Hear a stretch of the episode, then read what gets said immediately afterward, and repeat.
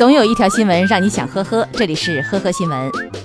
近日的某一个凌晨，长沙的一名女子在公交站台旁看手机的时候，身后突然走进了一名陌生的男子。男子疑似用东西扎了该女子后逃跑。监控显示，该女子随后走路摇晃，并且摔倒，在车道里扬手向路过的车辆求助。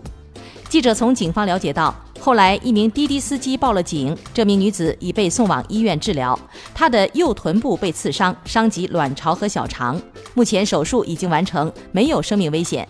伤者为一名网络女主播，系被男子用锐器划伤后倒地，非网传的被针扎。目前警方已成立专案组介入调查。七月二十八号，广东梅州的一对男女在铁轨旁想抓拍火车呼啸而过、发梢飘起的画面，瞬间被火车的风力掀翻。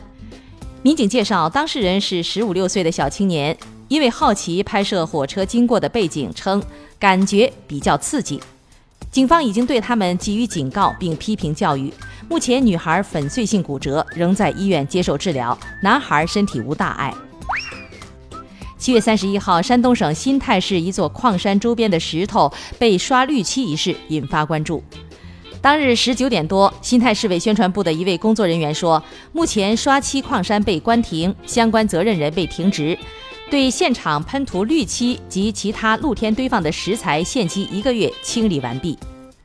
根据山东媒体报道，三十号，新泰市黑石山子村北侧一处石料厂周边的石头上被刷上了绿色的油漆。根据航拍画面显示，该厂占地数十亩，大面积采石毁坏的山体呈绿色。家住上海徐汇康健路一小区的小沈今年二十五岁，十三年前的一场大火让他失去了双亲和外婆，也把他烧成了重伤。此后，小沈辍学且鲜少出门。每天靠两顿外卖填饱肚子，家中堆满了垃圾和粪便，邻居们受不了去敲门，他也从来不开。直到炎炎夏日，空调坏了，才让居委会进门维修。